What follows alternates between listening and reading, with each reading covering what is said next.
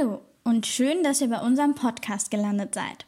Wir fragen uns nach 30 Jahren deutscher Wiedervereinigung Ost- und Westdeutschland. Sind wir auch heute noch politisch gespalten? Und ist der Osten wirklich so rechts, wie ihm nachgesagt wird? Mein Name ist Paola.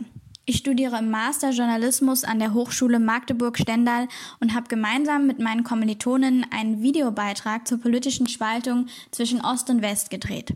Denn für mein Masterstudium hat es mich vom Main an die Elbe verschlagen, um genauer zu sein von Mainz nach Magdeburg.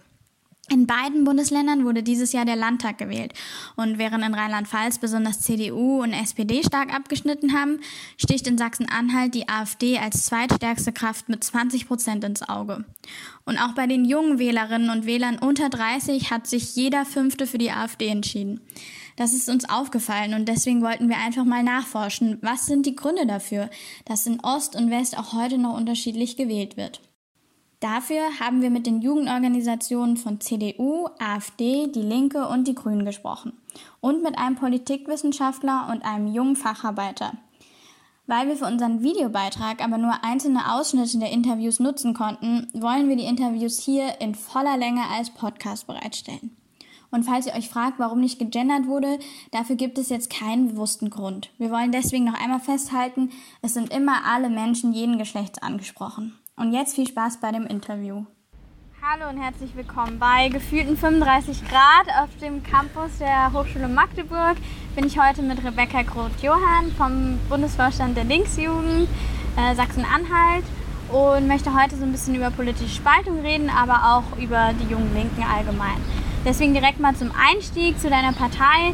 Welche Zielgruppe möchtet ihr mit eurer Politik erreichen und auch welche Interessengruppen vertretet ihr? Also natürlich wollen wir alle Menschen mit unserer Politik erreichen, äh, aber natürlich vor allem die, die von dem jetzigen System nicht profitieren. Ähm, und natürlich für uns als Linksjugend, also nochmal als Jugendverband der Partei, natürlich vor allem junge Menschen. Dafür sind wir ein Jugendverband. Genau. Wir haben uns natürlich Zahlen, Fakten und Wahlergebnisse angeguckt und dabei fällt auf, dass die Linken besonders in Ostdeutschland stark abschneiden, auch deutlich stärker als in Westdeutschland. Wie erklären Sie sich diesen Umstand und den Erfolg Ihrer Partei hierzulande? Naja, also ich glaube schon, dass da eine gewisse Tradition mitspielt. Ähm, da müssen wir nicht allzu lange in der deutschen Geschichte zurückgucken. Da war das hier noch gar nicht Deutschland, da war das hier noch die DDR. Ähm, und es wird uns ja mal nachgesagt, dass die ACD unsere Vorgängerpartei ist, was ja so nicht stimmt. Die Linke steht in klarer Abgrenzung ähm, zur DDR. Aber ich glaube, ähm, einfach damals haben die Menschen eine linke Partei gewählt und das tun sie im hohen Alter eben jetzt zum Beispiel auch noch. Genau, eins die Ostdeutsche Volkspartei. Guckt man sich jetzt vor allem auch die vergangenen Landtagswahlen an, sind die Ergebnisse ja doch unter den Erwartungen geblieben. Ähm, wie erklären Sie sich diesen starken Einbruch jetzt auch und unter anderem auch, dass äh, Wähler deutlich abgewandert sind? Hm, also ich glaube, dafür gibt es nicht die eine Erklärung. Ähm, ich glaube, da spielen ganz, ganz viele Sachen mit rein. Ähm, für mich persönlich heißt es einfach, dass wir die Menschen mit unseren Inhalten gerade nicht erreichen. Und ich glaube nicht, dass unsere Inhalte super schlecht sind. Ich glaube eher, dass wir sie nicht richtig kommunizieren können und dass wir da nicht richtig mit den Menschen ins Gespräch kommen und auch irgendwie so ein bisschen verlernt haben, wirklich auf der Straße zu sein. Ich glaube, da spielt da ganz damit rein. Ähm, und ich glaube tatsächlich, dass so ein gesellschaftlicher Trend auch gerade da ist, ähm, in der Krise ist es ganz, ganz normal, dass die Menschen vor allem das Vertraute wählen, also meistens die Partei, die gerade den Ministerpräsidenten stellt und das ist hier natürlich traditionell die CDU. In Thüringen würde zum Beispiel die Linke dieses Glück haben, von diesen Wählern zu profitieren. Ja. Und das ist eben hier auch das Momentum. Was uns aber besonders ins Auge gestochen ist und was auch immer wieder angeführt ist, die Linke verliert ja unter anderem mit am stärksten Wähler an die AfD. Was auf den ersten Blick vielleicht äh, ungewöhnlich scheint, auf den zweiten Blick sich aber erklären könnte, wenn man sagt, die beiden Parteien eint im Grunde, dass sie auch aus Protest gewählt werden. Ist das richtig so? Nee, ich glaube ich glaub das nicht, weil die Linke keine Protestpartei mehr ist. Also das war sie bei der Agenda 2010, als wir Protest gegen Hartz IV gehabt haben. Deswegen haben uns die Leute damals gewählt. Aber Protestwähler bleiben ja nicht bei einem. Also das ist immer so ein Trugschuss, dass man glaubt, wenn man einmal aus Protest gewählt wurde, wählen dieselben Protestwähler einen weiter. Ich glaube eher, dass es damit zusammenhängt, dass die AfD und die Linke die einzigen beiden Parteien sind, die wirklich die soziale Frage stellen. Die AfD beantwortet sie einfach anders. Und unsere Antwort scheint den Menschen nicht so gut zu gefallen oder wir bringen sie falsch rüber bei Parteien und auch bei politischer Stimmung spielt ja auch immer ein bisschen die Identität und auch das Lebensgefühl eine Rolle. Ähm, wir wollten jetzt so fragen, sind Ost und West heute auch noch weit voneinander entfernt, weil die ostdeutsche Identität bis heute eine größere Rolle spielt als die westdeutsche Identität. Also gibt es vielleicht noch eine soziale Spaltung? ja, die gibt es noch. Ähm, ich glaube, dass die Grenze in den Köpfen noch lange nicht weg ist. Ähm, da braucht man halt nur mal in irgendwelchen, keine Ahnung, an der Uni in irgendwelchen Seminaren mal rumfragen, was trinkt ihr lieber, Vita-Cola oder Coca-Cola und dann äh, kann schon ein Grabenkonflikt ausbrechen. Ja. Ähm, also ich meine, kulturelle Unterschiede sowieso und das auch aus der Tradition heraus. Also klar, was man von seinen Eltern beigebracht bekommt. Aber ähm, ich glaube auch, man, die Löhne sind noch nicht gleich, das Bildungssystem ist noch nicht komplett gleich, die Renten sind nicht gleich. Also wie können wir dann überhaupt erwarten, dass es gleich wäre? Genau, wo liegt dann auch so ein bisschen die Verantwortung, dass man irgendwie nach über 30 Jahren trotzdem noch Unterschiede sieht und nicht äh, ja, eine Einheit ist, sondern noch Mauern in den Köpfen hat? Naja, ich glaube, dass einfach verkannt wurde, dass das bloße Mauerweg noch lange keine Wende ist und dass ähm, viel, viel mehr passieren muss und dass es viel, viel länger braucht, bis Strukturen sich geändert haben in den Köpfen. Also ich glaube einfach, das ist der Fakt, dass einfach gedacht wurde, ja, nach zehn Jahren ist die Sache dann aufgegessen. Nee, ich glaube, das wird uns auch noch 30 Jahre mindestens begleiten. Ne? Ja, wir haben uns auch angeguckt, wie sind denn so die Macht- und Entscheidungspositionen im Osten besetzt. Und da fällt ins Auge, dass im Bereich Bildung, Wirtschaft, Medien viel durch Westdeutsche mhm. besetzt ist einfach. Ähm, denken Sie da auch, der Osten ist einfach auch noch strukturell benachteiligt? Ja, auf jeden Fall. Also wenn man diese Zahlen sieht, bleibt einem ja gar kein anderer Schluss übrig. Die Ostdeutschen sind nicht dümmer als die Westdeutschen, auf jeden Fall nicht. Ich glaube, da gibt es einfach keine Unterschiede und irgendwo leben schlauere Menschen. Aber ähm, es gibt tatsächlich diese gläserne Decke, ähm, bei der es Menschen aus Westdeutschland im Moment einfacher haben, in höhere Positionen zu kommen als Menschen aus Ostdeutschland. Auch weil vielleicht hier die Strukturen fehlen, überhaupt in eine Position zu kommen, in die man dann rutschen kann. Also da muss man ja auch erstmal hinkommen, um in die hohen Positionen zu kommen. Und dafür gibt es die Strukturen hier nicht. Ja, auf jeden Fall. Ähm, die Struktur ist ja die eine Sache, wenn wir dann hören, dass Marco Wanderwitz, der Ostbeauftragte der, der Bundesregierung aus der CDU, sagt, die Ostdeutschen seien, ich zitiere, äh, teilweise diktatursozialisiert und auch nach 30 Jahren nicht in der Demokratie angekommen.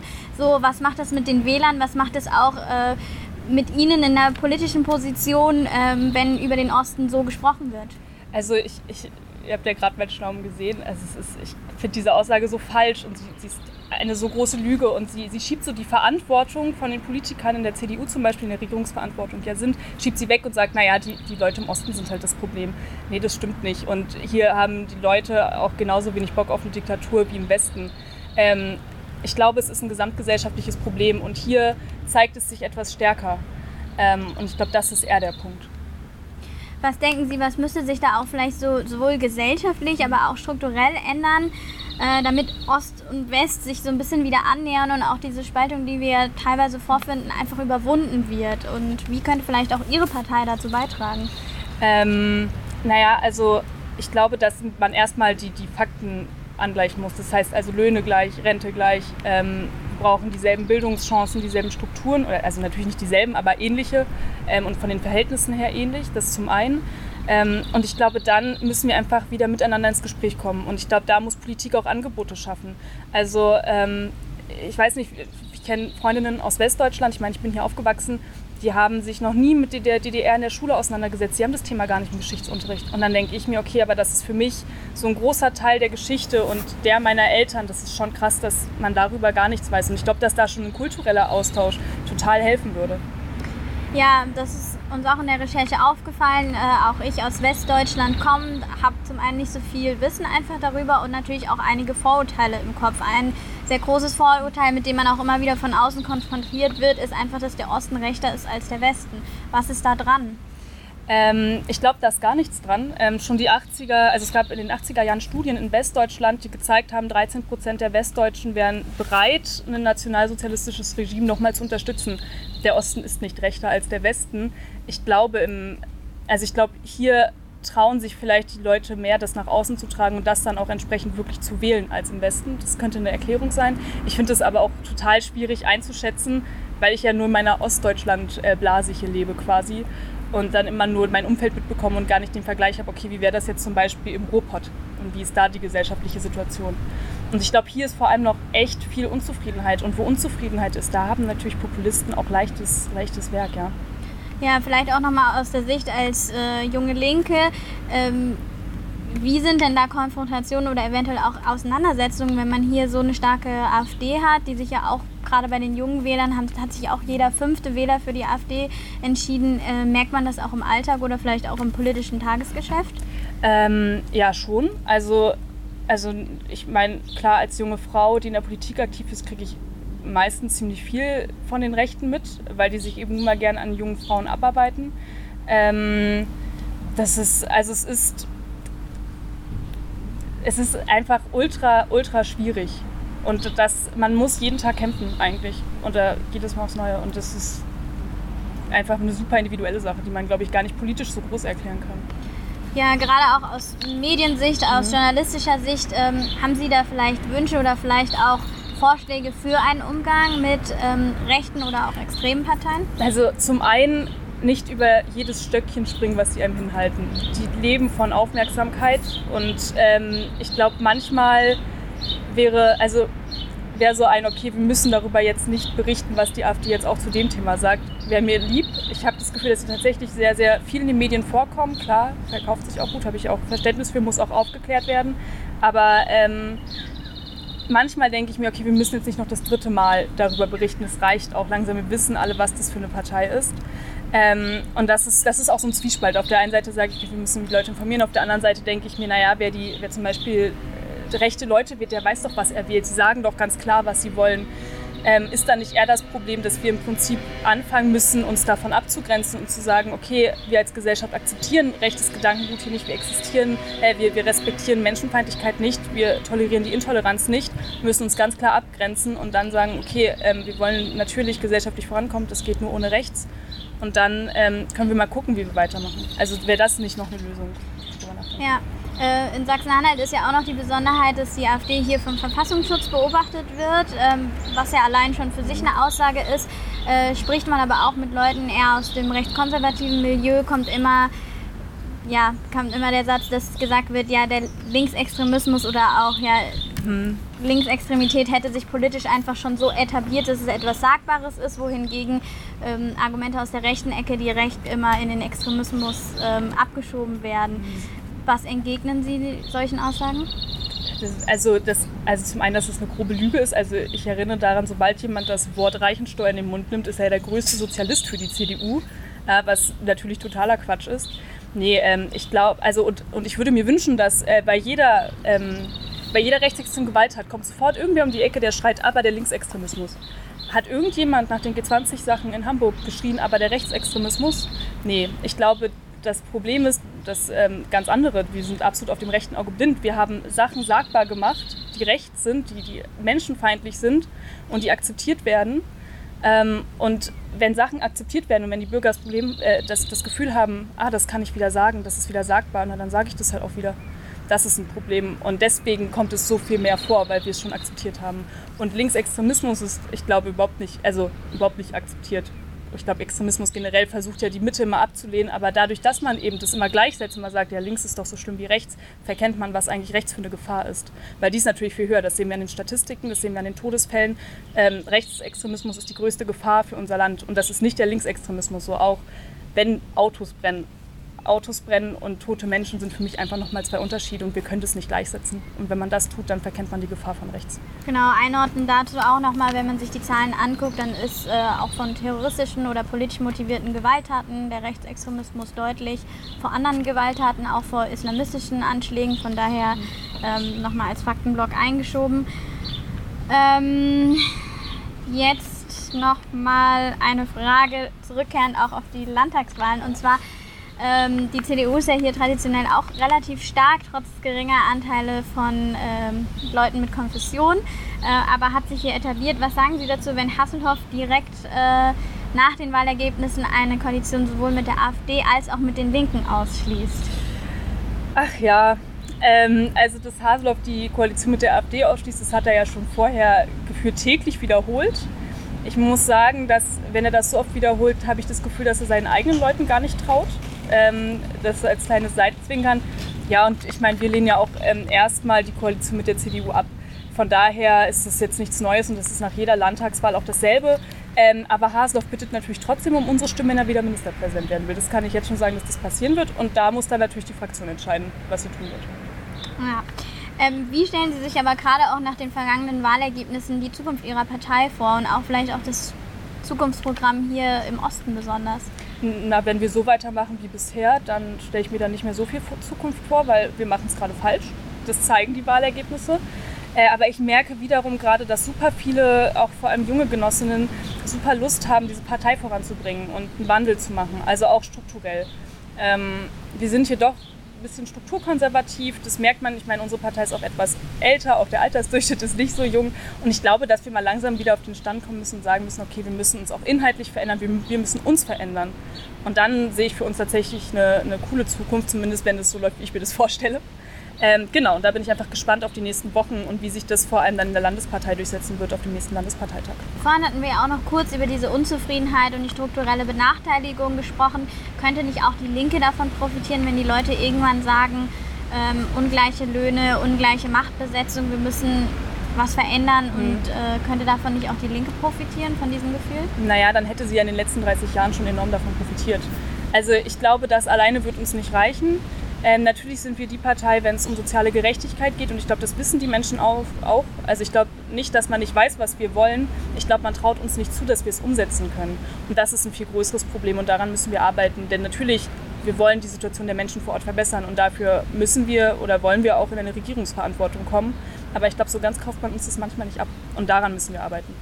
Und wie erklären Sie sich das zum Beispiel im Westen, also auch wir wollen jetzt hier nicht immer Westen und Osten sagen, aber ich glaube so hm zur Verortung ist es einfacher so zu sprechen.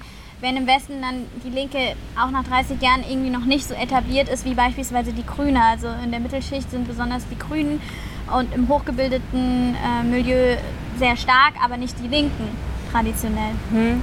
Ähm, dafür habe ich tatsächlich nicht so die Erklärung. Ähm, was ich immer nur sagen kann, wenn es gerade bei uns nicht läuft, dann brauchen wir halt nicht anfangen zu gucken, was sind die Umstände um uns herum, die das irgendwie erklären könnten, dass es bei uns gerade nicht funktioniert. Dann müssen wir immer auf uns selbst gucken und sagen, okay, das können wir besser machen, das sind unsere Stärken und Schwächen, daran müssen wir arbeiten.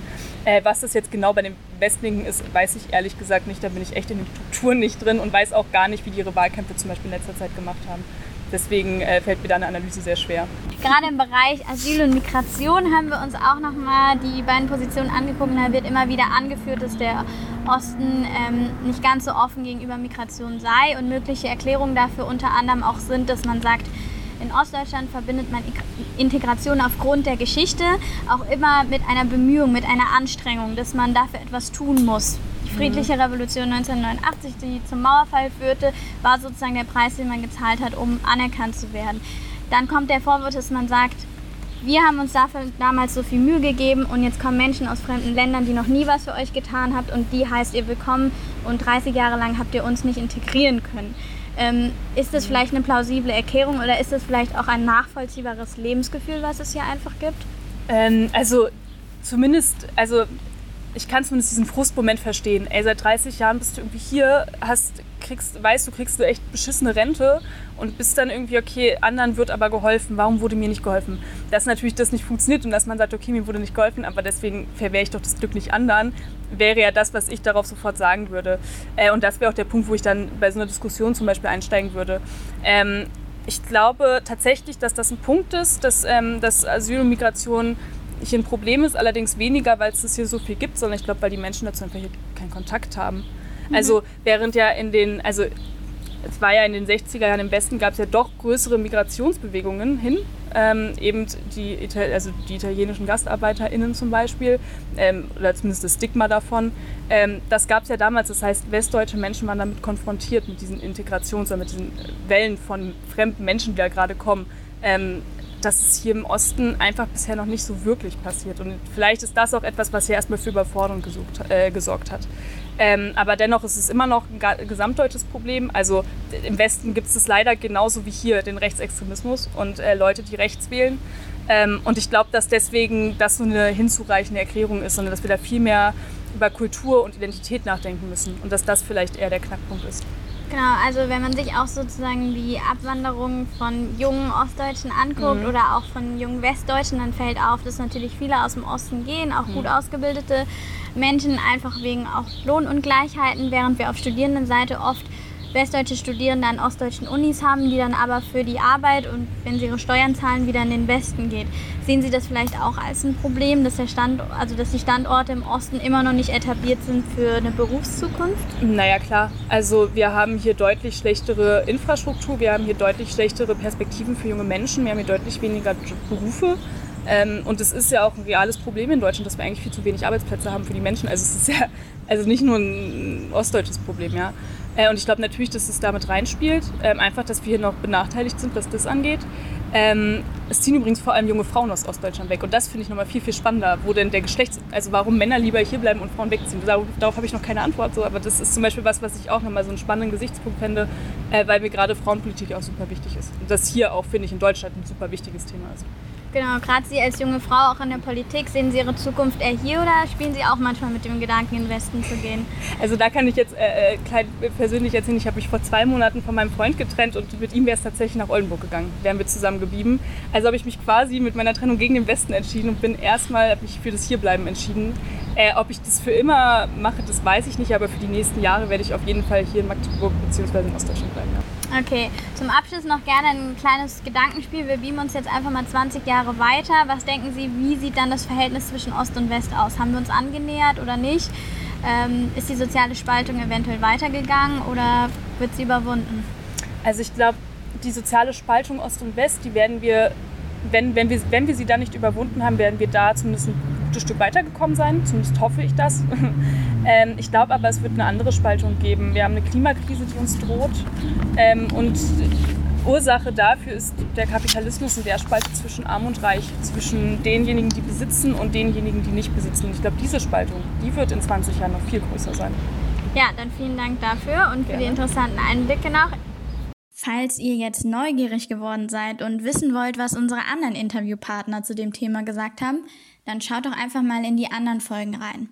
Gerne könnt ihr euch auch den vollen Videobeitrag von uns anschauen. Dazu benutzt ihr einfach unseren Link in den Show Notes. Und jetzt danke fürs Zuhören.